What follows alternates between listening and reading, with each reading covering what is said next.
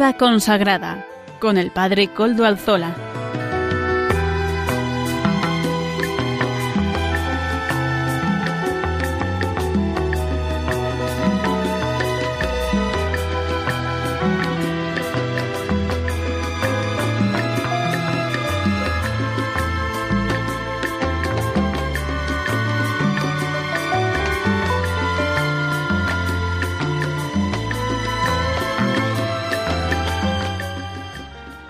Buenas tardes, hermanos, amigos y oyentes. Hoy es jueves y son las cinco de la tarde, una hora menos en las Islas Canarias. Es por tanto la hora de vida consagrada en Radio María. Les saluda con sumo gusto Padre Coldalzola, emitiendo desde Algorta, Vizcaya, desde la parroquia del Santísimo Redentor, como es habitual en mi, en mi caso, ¿verdad? Y como ya es conocido para los oyentes del programa nos encomendamos al inicio de este programa de vida consagrada al Beato Domingo Iturrate, nuestro patrono y protector, cuyas reliquias custodiamos en esta iglesia parroquial del Santísimo Redentor de Algorta, Vizcaya. Ah, saludo a quienes nos están ayudando en el control en Madrid. Gracias al servicio de ustedes podemos emitir hoy también al servicio de, de los que nos ayudan, de los que están en el control. Ya saben además que se pueden poner en contacto con el programa por medio del correo electrónico del mismo, vidaconsagrada@radiomaria.es. Ustedes me escriben a él y yo también les podré contestar. Y recuerdo que nos pueden escuchar también por medio de los podcasts de la web. Ya suben el nuestro, ¿verdad? No lo olviden. Aprovecho también para agradecerles que ustedes han hecho que este programa pues pueda ser de interés de todos ustedes bajando los podcasts, las partes del programa. Ya saben que este es un servicio que Radio María nos ofrece y que con este servicio pues podemos también escuchar la radio en otras en diferido, en otras horas, en otras en otras latitudes. Internet ha abierto verdaderamente un espacio nuevo para Radio María que es una oportunidad. Damos gracias a Dios por ello. Hoy es jueves, jueves 25 de mayo de 2023, estamos en Pascua, seguimos en Pascua, ya son los últimos días de esta cincuentena pascual. Este domingo será domingo de Pentecostés, con el que concluiremos los 50 días que han sido de júbilo, de gozo. Bueno, en realidad en la liturgia todos los días del año son de júbilo, son jubilares, pero de un modo particular estos de Pascua subrayan ese gozo enorme que la Iglesia tiene. Cuando empezábamos la cuaresma parecía que estaba lejos, ¿verdad? Pentecostés, y en cambio ah, se han pasado estos tres meses, los noventa días, se han pasado pues mm, con una rapidez pasmosa, así se va la vida. Por eso es tan importante que podamos nosotros también aprovecharla para hacer el bien a nuestros hermanos, a nuestros a los que conviven con nosotros. Ayer, como miércoles, el Papa, el Papa Francisco tuvo su audiencia general. El Papa fue recibido en la Plaza de San Pedro para su catequesis por miles de personas que se acercaron y que se quisieron congregar para escucharle. Había algunos brasileños con trajes de fiesta haciéndoles, haciéndole llegar esos ritmos brasileños que tanto alegran a cualquiera, no solamente al Papa, sino a todo, a todo ser humano, ¿verdad? Últimamente el Papa ha ido centrando sus predicaciones en el celo apostólico y los santos que entregaron su vida a la evangelización. En el día de ayer se detuvo en San Andrés Quinta Egón, primer sacerdote mártir de Corea. Es un caso muy especial porque prácticamente no hubo sacerdotes en el país hasta hace 200 años. El gobierno no lo permitía. Fueron laicos bautizados quienes transmitieron la fe hasta ese momento. No fueron los sacerdotes porque no había. Y después más tarde. Pero la primera evangelización la hicieron los laicos. Eh, nosotros, preguntaba el Papa, ¿nosotros seríamos capaces de algo del estilo? Pensemos, es algo interesante pensar, ¿verdad? Como en manos de los laicos, ahora que estamos en este periodo de, en este proceso de sinodalidad, en manos de los laicos se ha puesto la evangelización. Francisco explicó que creer en Jesucristo en la Corea de, aquella época significaba estar dispuesto a morir por Cristo. Y contó un episodio de la vida de San Andrés Quinta Egón. Caminó tanto sobre la nieve sin comer que se cayó agotado con el riesgo de quedarse congelado. El Papa dijo que es un ejemplo de aprender a levantarse. Pero se preguntaba, pero los mm, santos se caen. Y se respondía a sí mismo el Papa Francisco, sí, desde los primeros tiempos. Decía eh, y recordaba a San Pedro, el apóstol, el primer papa, ¿verdad? El gran pecado el que cometió, pero tuvo fuerza y misericordia de Dios y se levantó. Nos recordaba el Papa ayer, hablando del primer Papa, del primero que presidió el colegio apostólico, San Pedro Apóstol. Casi al final, Francisco también felicitó a los peregrinos por el Día de María Auxiliadora, especialmente a los polacos e italianos. También se acordó de Nuestra Señora de Szczecin, que comparte fiesta con María Auxiliadora, y es muy venerada en Shanghái. El Papa pidió por los cristianos perseguidos en China. Bueno, desde aquí recordamos también nosotros a tantos hermanos nuestros cristianos perseguidos y también, como no, a nuestros hermanos salesianos. Los felicitamos por la fiesta de ayer de María Auxiliadora. Deseo, decía el Papa, asegurar el recuerdo y expresar mi cercanía a nuestros hermanos y hermanas en China, son palabras textuales del Papa, compartiendo sus alegrías y sus esperanzas. Dedico un pensamiento especial a los que sufren, pastores y fieles, para que en la comunión con la solidaridad de la Iglesia Universal puedan sentir consolación y ánimo. Por último, el Papa Francisco se despidió rezando por la paz en Ucrania y cantando el Padre Nuestro en latín. También tuvo una breve em, catequesis en español eh, de la catequesis, un resumen, perdón, un breve resumen de la catequesis en español. Eh, vamos a escuchar las palabras del mismo Papa hablando en nuestra lengua en español para que veamos qué es lo que nos dijo el día de ayer, el resumen de su catequesis. Queridos hermanos y hermanas, en esta audiencia quiero presentarles otro testigo del celo apostólico, y esta vez nos llega de tierras lejanas Efectivamente, San Andrés Kim Taegong fue el primer sacerdote mártir de Corea. Hace 200 años hubo en aquel país una fuerte persecución y no se podía confesar la fe abiertamente.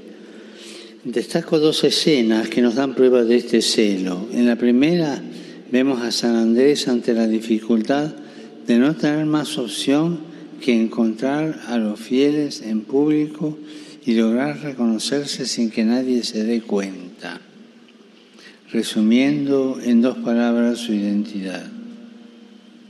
Estas, las palabras que había que decir, eran discípulo de Jesús. Es muy interesante que sea este el resumen de todo lo que se puede decir, ya en ella supone la vida del Evangelio y testimoniarlo. En la segunda lo encontramos cuando era seminarista caminando en la nieve para buscar un misionero y completamente agotado, cayó por la tercera vez. Pero una manera, una mano amiga lo, lo ayudó y lo empujó a seguir adelante. La lección de esta escena es que aunque podamos caer, siempre podemos alzarnos de nuevo porque Jesús nos sostiene. Muchas gracias, Santidad, por estas palabras suyas, por este resumen. Eh, hemos escuchado el resumen en directo del Papa, en directo quiero decir, el resumen que hizo el Papa, el mismo Papa, en su voz de la catequesis de ayer. Y ahora sí, comenzamos con el programa, con los contenidos del día de hoy. Comenzamos dando la voz a, los, a nuestros obispos. En el día de hoy nos acompañará don Vicente Jiménez, que es arzobispo emérito de Zaragoza, todos lo conocemos, y miembro de la Comisión Episcopal de Vida Consagrada, además de ser el responsable de la comisión también para el seguimiento de la sinodalidad. Eh, de la mano de Amaro Villanueva nos llega música para evangelizar. Y también en la sección de formación corre como todos estos meses a cargo de la comunidad de San Juan. Presenta el matrimonio Salvador Morillas, abogado, y Lourdes Muñoz, economista. En este tiempo pascual contemplamos al Señor resucitado de la mano de María, su madre, ayudado por el libro Anquila Domini de Adrienne von Speyer, fundadora, junto con Hans Urs von Balthasar de la Comunidad de San Juan. Luego nos presentarán exactamente de lo que va a versar el día de hoy en la, la presentación de hoy. Y ahora sí, vamos a escuchar directamente a don Vicente Jiménez, arzobispo emérito de Zaragoza y miembro de la Comisión Episcopal de Vida Consagrada. Adelante, don Vicente. El protagonista del sínodo es el Espíritu Santo. Queridos oyentes de Radio María, especialmente vosotros miembros de vida consagrada, en el tiempo de Pascua que ya finaliza con la solemnidad de Pentecostés, leemos el libro de los Hechos de los Apóstoles. En cada página descubrimos la acción del Espíritu Santo en la evangelización y la expansión de la Iglesia. El Espíritu Santo es el alma de la Iglesia habita en la iglesia y en el corazón de los fieles como en un templo. Guía a la iglesia a toda la verdad, la unifica en comunión y ministerio, la provee y gobierna con diversos dones jerárquicos y carismáticos, y la embellece con sus frutos. Con la fuerza del Evangelio rejuvenece la iglesia, la renueva incesantemente y la conduce a la unión consumada con su esposo. Estamos en proceso sinodal, convocado por el Papa Francisco por una iglesia sinodal, comunión, participación y misión. El Papa Francisco nos está insistiendo que el sínodo no es un parlamento ni un sondeo de opiniones. El sínodo es un momento eclesial y el protagonista del sínodo es el Espíritu Santo. Si no está el Espíritu, no habrá sínodo. Debemos vivir el camino sinodal en el espíritu de oración que Jesús elevó al Padre con vehemencia por sus discípulos. Que todos sean uno. Estamos llamados a la unidad, a la comunión, a la fraternidad que nace de sentirnos abrazados por el amor divino, que es único. Las palabras clave del sínodo son tres, comunión, participación y misión. Comunión y misión son expresiones teológicas que designan el misterio de la Iglesia y es bueno que hagamos memoria de ellas. El Concilio Vaticano II precisó que la comunión expresa la naturaleza misma de la Iglesia y al mismo tiempo afirmó que la Iglesia ha recibido la misión de anunciar el reino de Cristo y de Dios e instaurarlo en todos los pueblos y constituye en la tierra el germen y el principio de ese reino. La Iglesia, por medio de esas dos palabras, contempla e imita la vida de la Santísima Trinidad, misterio de comunión hacia adentro y fuente de misión hacia afuera. Después de un tiempo de reflexiones doctrinales, teológicas y pastorales que caracterizaron la recepción del Concilio Vaticano II, San Pablo VI quiso condensar precisamente estas dos palabras, comunión y misión, las líneas maestras enunciadas por el concilio. En el sínodo extraordinario del año 1985, a los 20 años después de la clausura del Vaticano II, San Juan Pablo II quiso reafirmar que la naturaleza de la Iglesia es la coinonía, es decir, la comunión. De ella surge la misión de ser signo de la misma unión de la familia humana con Dios y añadía, es sumamente conveniente que en la Iglesia se celebren sínodos ordinarios y llegado el caso, también extraordinarios. La tercera palabra es participación.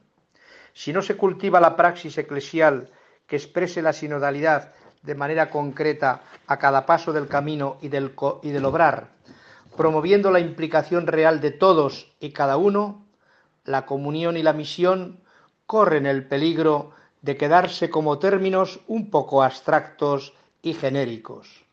Quisiera decir que celebrar un sínodo siempre es hermoso e importante, pero realmente provechoso si se convierte en expresión viva del ser iglesia, de un actuar caracterizado por una participación auténtica de todo el pueblo de Dios, de todos los bautizados. La participación no es por exigencias de cortesía o de estilo, sino de fe. La participación es una exigencia de la fe del bautismo. Como afirma el apóstol San Pablo, todos nosotros fuimos bautizados en un mismo espíritu para formar un solo cuerpo. En el cuerpo eclesial, el único punto de partida, y no puede ser otro, es el bautismo. Por eso todos estamos llamados a participar en la vida y la misión de la Iglesia. Si falta una participación real de todo el pueblo de Dios, los discursos sobre la comunión corren el riesgo de permanecer como intenciones piadosas. Que este sínodo sea un tiempo habitado por el Espíritu, porque tenemos necesidad del Espíritu, del aliento siempre nuevo de Dios que libera de toda cerrazón, revive lo que está muerto, desata las cadenas y difunde la alegría. El Espíritu Santo es aquel que nos guía hacia donde Dios quiere y no hacia donde nos llevarían nuestras ideas y nuestros gustos personales. Hasta una próxima intervención. Con mi afecto y bendición, Vicente Jiménez Zamora, arzobispo emérito de Zaragoza y coordinador del equipo sinodal de la Conferencia Episcopal Española.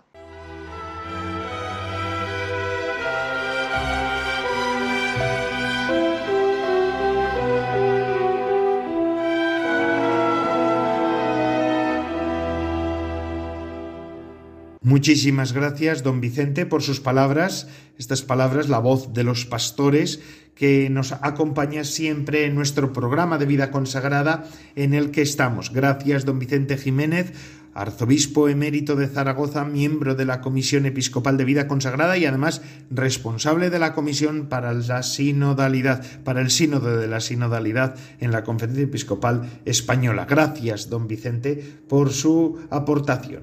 Y ahora vamos a seguir con el programa, pero antes de, de pasar a los demás contenidos, vamos a escuchar una invitación de Radio María. La semana pasada, si, si lo recuerdan, yo, em, si se acuerdan, yo entraba en directo en el programa del Padre Luis Fernando porque estaban pues presentando el programa o una programación especial para la maratón, ¿verdad? Y, y me preguntaban a ver cómo qué valor le daba yo a Radio María y yo le decía el valor que verdaderamente he podido ir comprobando en los distintos lugares por donde he estado, ¿verdad? Como Radio María llega allí donde, por desgracia, o por las dificultades propias del momento presente, otras, otros medios de evangelización no pueden llegar, por ejemplo, sacerdotes, porque cada vez hay menos, y entonces pues es Radio María la que acompaña en tantos lugares la presencia de la Iglesia mm, con catequesis, con oración, acompañando la oración, con la formación de los fieles laicos. Por eso es un empeño evangelizador que tenemos que, eh, con el que tenemos que colaborar todos. Así pues, vamos a escuchar lo que hoy nos quieren decir también desde Radio María. Y también agradezco a todos los que han colaborado económicamente también en nombre de Radio María, yo también lo digo en nombre propio, todos los que económicamente han colaborado con Radio María. Adelante, pues vamos a escuchar lo que nos dicen hoy. Jesús había cumplido su misión.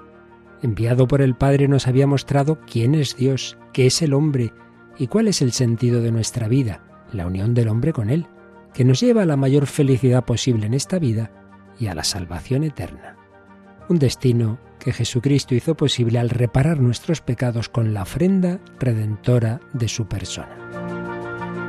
En esa obra el Señor contó con la especialísima mediación materna de María, que sigue ejercitando como Madre de la Iglesia, pero asimismo pide nuestra colaboración id también vosotros a mi viña. Radio María no tiene otro fin que el de responder a esa llamada y colaborar con la Iglesia en su misión evangelizadora en el mundo, en el que ya está presente en más de 80 países. Para que pueda seguir esa expansión en España y muchas otras naciones, realizamos nuestra campaña de mayo. Esperamos contar un año más con tu oración, sacrificio, testimonio y donativo. Puedes informarte de cómo colaborar llamando al 91 822 8010 o entrando en nuestra página web radiomaria.es. Con María al servicio de la nueva evangelización.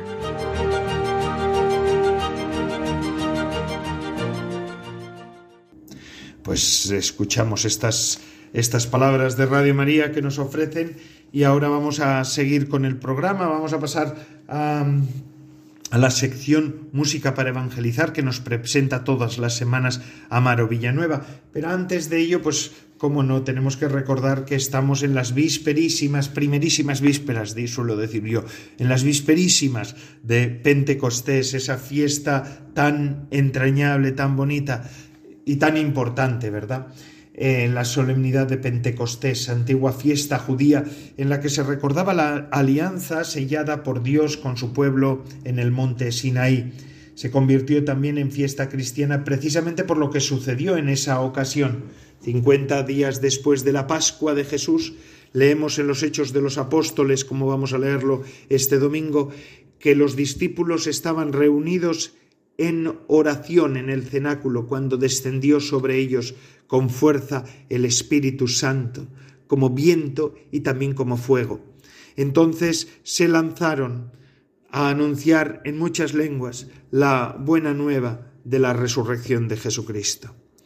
Ese fue el bautismo en el Espíritu Santo que había anunciado Juan el Bautista. Y os bautizo en agua, decía a las multitudes el Bautista, San Juan, pero aquel que viene detrás de mí es más fuerte que yo él os bautizará en Espíritu Santo y fuego. En efecto, toda la misión de Jesús estaba orientada a donar el Espíritu de Dios a los hombres y a bautizarlos en su baño de regeneración.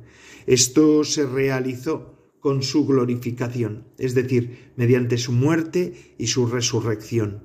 Entonces el Espíritu de Dios se derramó de modo sobreabundante con una cascada, como una cascada capaz de purificar todos los corazones, de apagar el incendio del mal y de encender en el mundo el fuego del amor divino.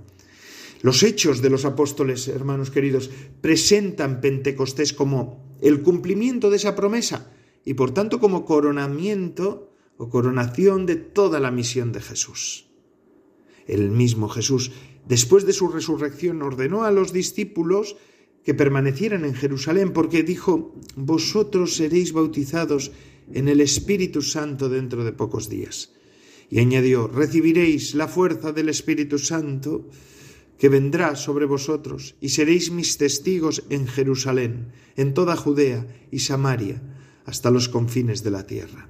Por tanto, Pentecostés es de modo especial el bautismo de la Iglesia, que emprende su misión universal comenzando por las calles de Jerusalén, con la prodigiosa predicación en, diversas, en las diversas lenguas de la humanidad. En este bautismo del de Espíritu Santo son inseparables las dimensiones personal y comunitaria, el yo de cada uno de nosotros, cristianos, creyentes, discípulos, y el nosotros, que es la Iglesia toda, la Iglesia toda, la Iglesia cuerpo místico de Cristo. El Espíritu consagra a la persona y al mismo tiempo la convierte en miembro vivo del cuerpo místico de Jesucristo, partícipe de la misión de testimoniar su amor. Y esto se realiza mediante los sacramentos de la iniciación cristiana, el bautismo y la confirmación y la Eucaristía. Así pues, esto es Espíritu Santo, esto es Pentecostés. Pidamos, como no, siempre lo hacemos, a la Virgen María, que fue la que presidía aquel día el colegio apostólico, que también obtenga hoy para la Iglesia un renovado Pentecostés. Todos, todos y siempre. María está ahí intercediendo por la Iglesia toda.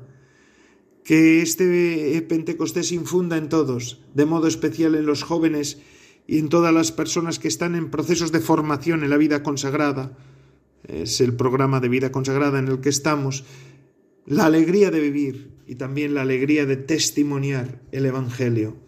Es tiempo de volver a los orígenes y es tiempo también de salir renovados caminando hacia el futuro. Feliz día de Pentecostés para este domingo, cuando llegue.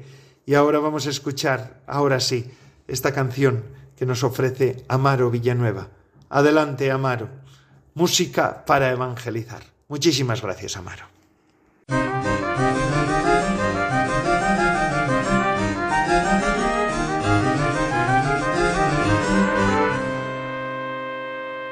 Buenas tardes, Padre Coldo, y buenas tardes a todos los oyentes de Radio María.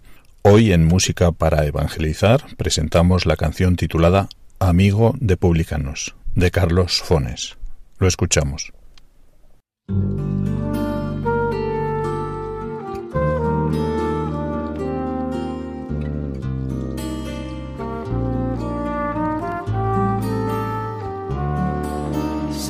De los afligidos, Salvador de pecadores, mientras aquellos señores de solemnes encintados llevan al templo sus dones con larga cara de honrados. Ay que me gusta escucharte cuando les dices la viuda con su moneda chiquita ha dado más que vosotros porque ha entregado su vida. Señor de las Magdalenas, pastor de samaritanos, buscador de perlas finas, perdidas en los pantanos, cómo te quedas mirando con infinita tristeza al joven que te buscaba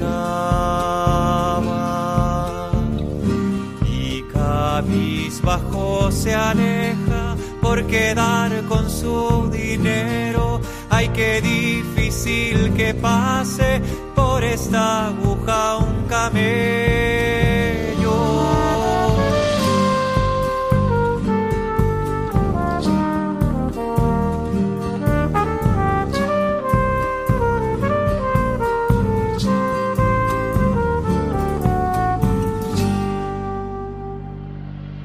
Amigo de los humildes, confidente de los niños, entre pescadores, escoges a tus ministros, parece que todo fuera en tu evangelio sorpresa. Dices felices los mansos y los que sufren pobreza, benditos son los que lloran los sedientos de justicia, dichosos cuando os maldigan.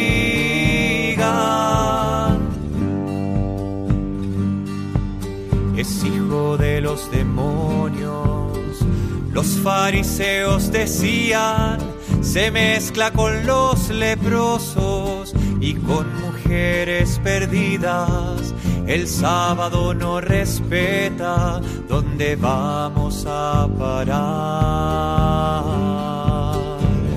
Se ha decidido sanar a toda clase de gente. Es un hombre subversivo entre tanta confusión. Yo me quedo con lo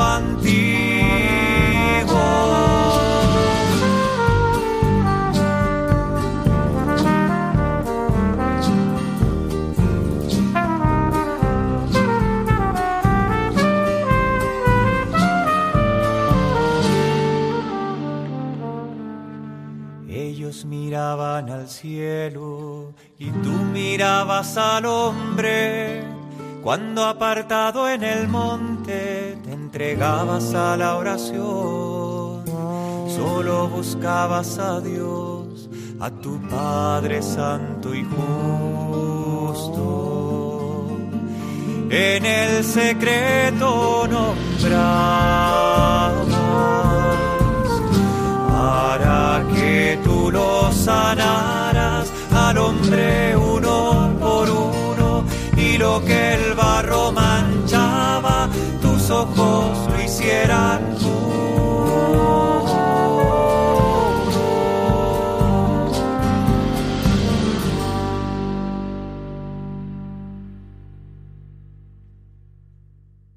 Muchísimas gracias, Amaro Villanueva, Música para Evangelizar, en este programa de vida consagrada en el que estamos. Queridos hermanos, les saluda, se les sigue saludando Padre Coldo Alzola, Trinitario, que quiere estar con ustedes durante esta hora de, de programación del programa de vida consagrada.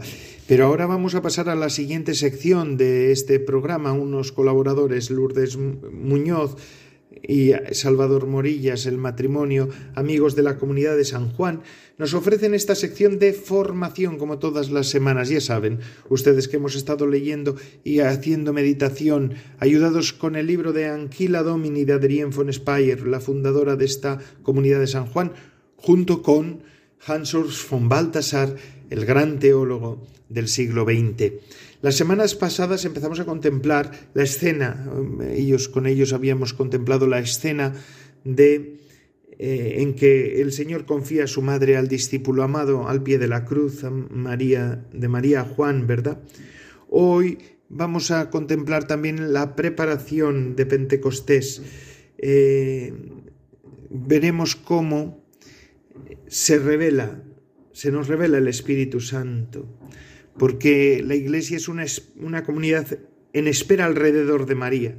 Esto lo decimos todos, pero hoy lo vamos a contemplar de la mano de Andrien von Speyer.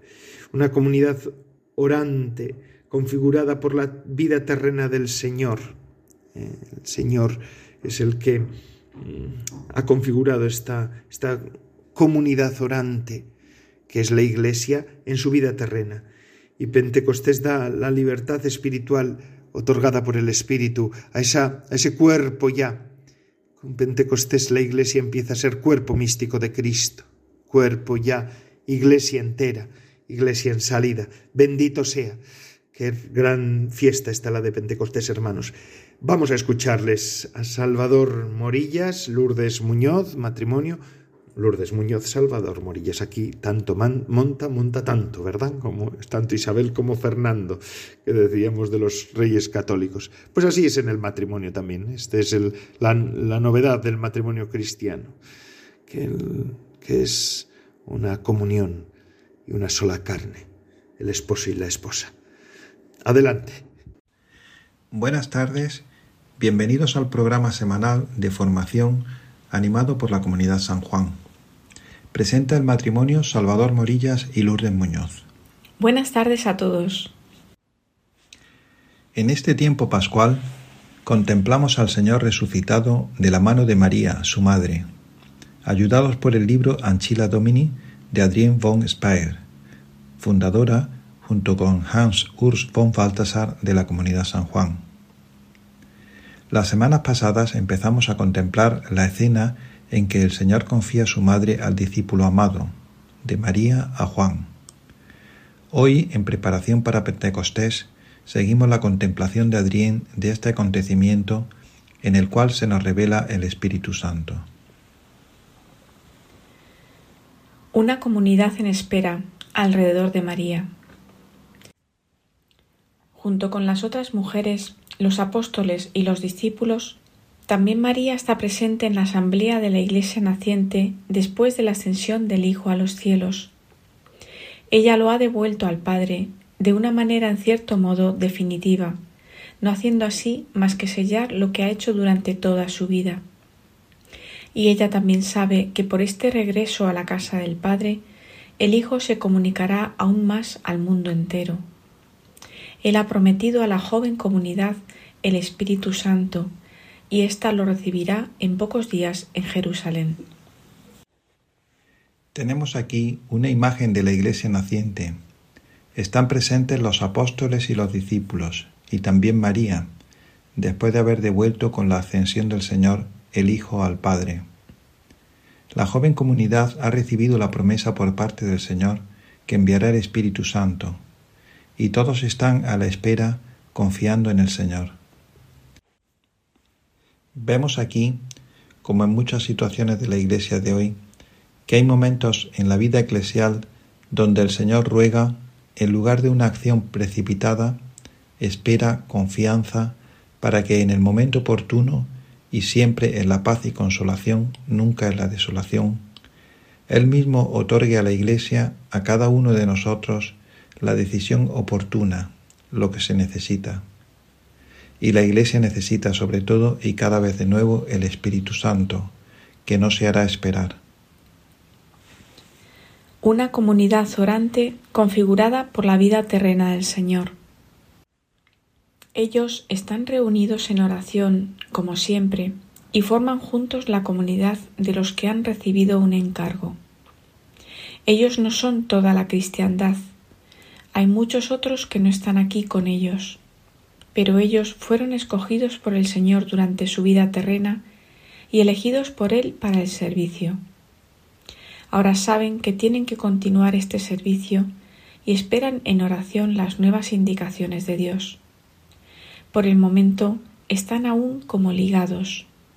Cada uno de ellos se atiene a lo que el Señor le ha mostrado y le ha dado cuando vivía junto a ellos. El ser cristiano de cada uno de ellos está totalmente determinado por las palabras y acciones terrenas del Señor, por una unión humana, aunque igualmente llena de gracia, entre Él y el Señor. Detengámonos un momento en esta imagen que nos es dada por Adrián. Los discípulos están reunidos en oración y están esperando lo que Dios les ha prometido antes de su ascensión. No se trata de una espera vacía, sino más bien de una espera que vive de las palabras y las acciones que cada uno de ellos ha vivido durante la vida terrena del Señor. Cada uno de ellos es un escogido cada uno de ellos ha recibido una misión. Cada uno de ellos vive en una unión humana y sin embargo llena de gracia entre Él y el Señor. Y sobre todo vive de la oración. Se trata aquí de la unión indisoluble entre elección cristiana y oración. Para una misión cristiana en la Iglesia se necesitan ambos ser configurados por las palabras y acciones terrenas del Señor y permanecer unidos al Señor en oración. Pentecostés, la libertad espiritual otorgada por el Espíritu. Y ahora en Pentecostés desciende el Espíritu Santo sobre ellos. El Espíritu que antes les habló por la boca del Señor, ahora les es dispensado como Espíritu del Señor que les habla del Señor y les manifiesta al Señor. Gracias a esto, todo vínculo puramente humano y toda comprensión puramente literal de sus palabras se transforma desde dentro en una libertad espiritual y en una comprensión espiritual. Ahora nadie necesita simplemente rememorar lo que ha experimentado de un modo personal con el Señor para así tener una medida un canon de la verdad que tiene que anunciar en nombre del Señor. Por el Espíritu Santo, cada uno recibe una imagen total del Señor, una inteligencia de la plenitud de Dios. Esto los hace libres y les otorga madurez en el trato con la verdad del Evangelio. Cuando todo parecía ya pleno y completo, cuando todo ya parecía tener su forma, las palabras y acciones del Señor durante su vida terrena, llega la persona de la Trinidad que es el Espíritu Santo. Y Él, con su presencia, llena todo de una significación espiritual. Es llamativo que el vínculo humano y la comprensión literal de las palabras y los hechos del Señor no quedan anulados. El Espíritu Santo los recuerda y abre. Recuerda lo que ha pasado y da la libertad y la madurez de la comprensión espiritual. Esto muestra cuánto es importante la apertura a Él, de modo que entre el vínculo con el Señor, sus hechos y palabras por un lado, y su comprensión espiritual y libertad espiritual del otro, no haya ninguna fricción. Más bien la abertura a él siempre debería dar como resultado un amor y un respeto por el vínculo humano y las palabras literales del Señor que quedan como abiertas, no pierden su concreción. Con esto terminamos hoy nuestra lectura del libro de Adrien von Speyer, Anchila Domini, la sierva del Señor, que se puede descargar en el apartado Publicaciones de la página web baltasarspire.org. Les esperamos el próximo jueves para seguir con las contemplaciones marianas de Adrien von Speyer. Les saluda el matrimonio Salvador Morillas y Lourdes Muñoz. Buenas tardes a todos.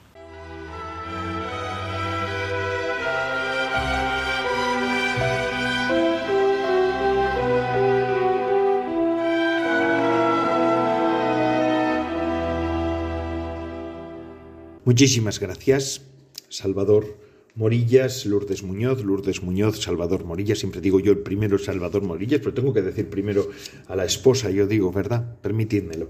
Eh, y mm, gracias también por esta reflexión que nos hacen, en, siguiendo a Adrienne von Speyer, la mística fundadora de la Comunidad de San Juan, junto con Hans Urs von Balthasar, que es también fundador de esta comunidad. Así que gracias por acercarnos también a este misterio de Pentecostés de esta manera tan, eh, tan profunda, ¿verdad? Y tan contemplativa. Gracias Gracias Lourdes Muñoz, Salvador Morillas. No es por feminismo ni machismo, sino por, solamente por educación, ¿verdad? Primero se les cede el paso a las mujeres antes que a los hombres. Normalmente suele ser así, ¿verdad? No me meto más, ¿eh? No quiero entrar en discusiones porque es lo peor que podemos hacer discutir, pero es verdad que las cosas son así.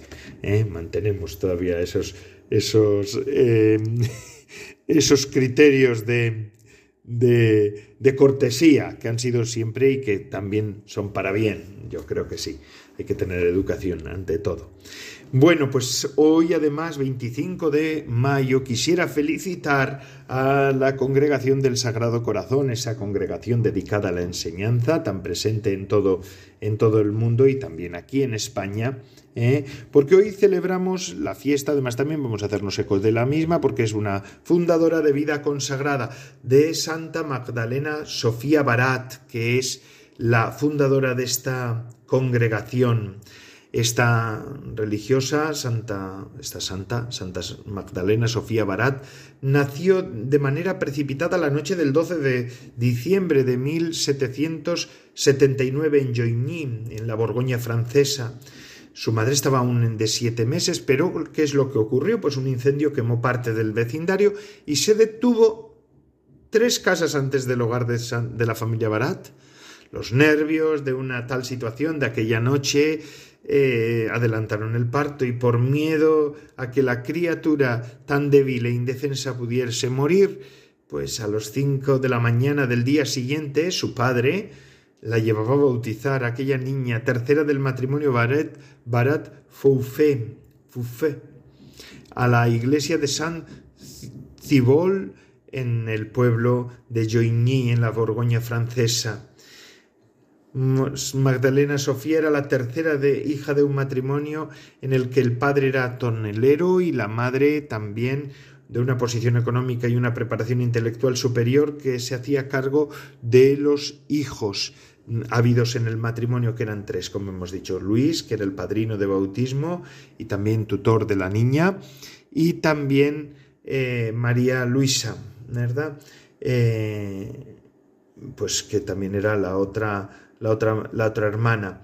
La diferencia de edad con sus dos hermanos mayores hicieron que Sofía, una niña protegida y también, como no, la alegría de aquella casa de la familia Barat, con la familia Barat, como en toda Francia, estaba viviendo en aquellos tiempos de las convulsiones propias del cambio de época. El ambiente previo a la Revolución Francesa se hacía patente y el jansenismo que, predicaba una vivencia temerosa de la relación con Dios entró en aquella familia de la mano de la señora Barat, mientras Luis eh, un chico recto, austero, eh, había decidido hacerse sacerdote daba, y él, como todavía era demasiado joven, daba clases en la escuela de Saint-Jacques, en la que había estudiado de niño.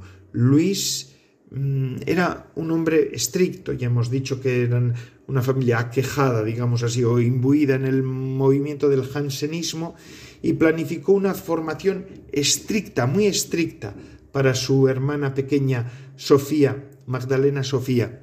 Y eso le llevó a tener una educación muy por, por encima de todas de las mujeres de la época, ¿verdad? Eh, ella, Santa Magdalena Sofía, cuenta que llegó a tener miedo de su hermano, que la hacía madrugar cada día para ir a las siete a misa y a las siete de la mañana, ciertamente, y que sólo durante algunas ausencias suyas Enjoyni podía sentirse de nuevo una niña como otra cualquiera. Podía jugar y correr y tal.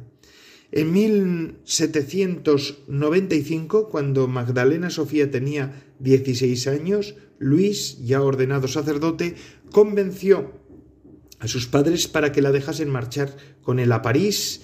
Tenía grandes proyectos para aquella mujer, para Santa María, Santa, la que después será Santa Magdalena Sofía. En verano de 1800, Luis Barat conoció al padre Barín. Aquel sacerdote buscaba muchachas para hacer realidad una intuición del padre Tournelly, eh, establecer un grupo femenino que se consagrase al Sagrado Corazón de Jesús. Y Barín vio en Magdalena, en Magdalena Sofía, por su preparación y por también por su carácter y su docilidad, una candidata perfecta para este propósito que él tenía. La convenció de dejar de lado los deseos de hacerse carmelita, ella quería hacerse carmelita, y con 21 años Magdalena Sofía hacía los votos con tres compañeras más en la Rue Touraine, eh, en lo que en aquel momento se llamó las Dilettes de Jesús. Eh, esta fecha se ha tomado como la fecha fundacional de la Sociedad del Sagrado Corazón, el 21 de noviembre de 1800. Em, su espiritualidad estaba profundamente enraizada en la oración, la vida interior y sobre todo la adoración del Santísimo Sacramento. Fue una mujer verdaderamente profunda. Leyó a los místicos, San Juan de la Cruz, Santa Teresa de Jesús, los místicos españoles que le ayudaron mucho. Eh, y la vida del, instituto, digamos, ella profesa a los 21 años, enseguida en 1806 Magdalena Sofía fue elegida superiora general, aunque ya en el grupo había un cierto disenso, por un solo voto de diferencia, ya el grupo había ido creciendo, pero la eligen mm, en el cargo de carácter vitalicio, y claro, vitalicio quiere decir que estuvo en el cargo muchísimos años, porque ella murió de 1806 al año en que murió ella, que fue el 25 de mayo de, de, de 1865, pues son muchísimos años, muchísimos años. 25 de mayo del 65 es cuando murió ella, pues muchísimos años como superiora general. Bueno, su vida como madre general de la congregación nueva fue una vida complicada, por muchos disensos. Es verdad que la congregación creció sobremanera. Sobremanera quiere decir que cuando a la muerte de la fundadora, la Sociedad del Sagrado Corazón de Jesús tenía 3.000 religiosas, 81 colegios, repartidos ya en casi todos los continentes, ¿verdad? Una vida durísima la que vivió Santa, Santa Magdalena Sofía. ¿Por qué? Porque tuvo, era una mujer de una salud muy frágil, muy frágil.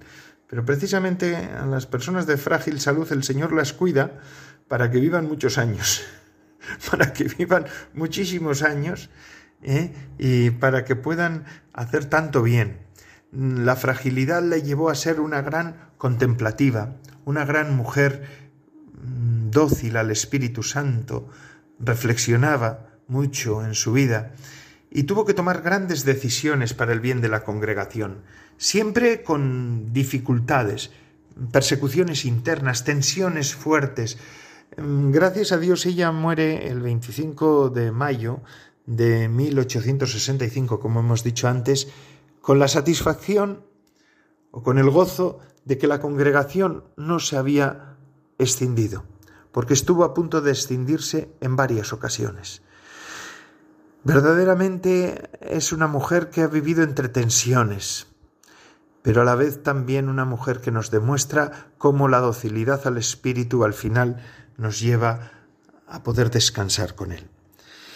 Y con estas palabras, y pidiendo la intercesión de Santa Magdalena Sofía Barat y felicitando a todas las hermanas del Sagrado Corazón, concluyo el programa de vida consagrada de Radio María de hoy. Gracias a todos porque semana tras semana nos ofrecen su fidelidad y también su compañía. Es una gozada, un gozo contar con todos ustedes. Mm, son ustedes la razón de ser de este programa y la de todos los programas de Radio María. Y ahora les dejo con la programación de esta radio que nos acompaña durante las 24 horas. Se despide de todos ustedes, Padre Coldo Alzola, Trinitario. Recen por mí, yo lo hago por ustedes. Hasta la semana que viene, si Dios lo quiere.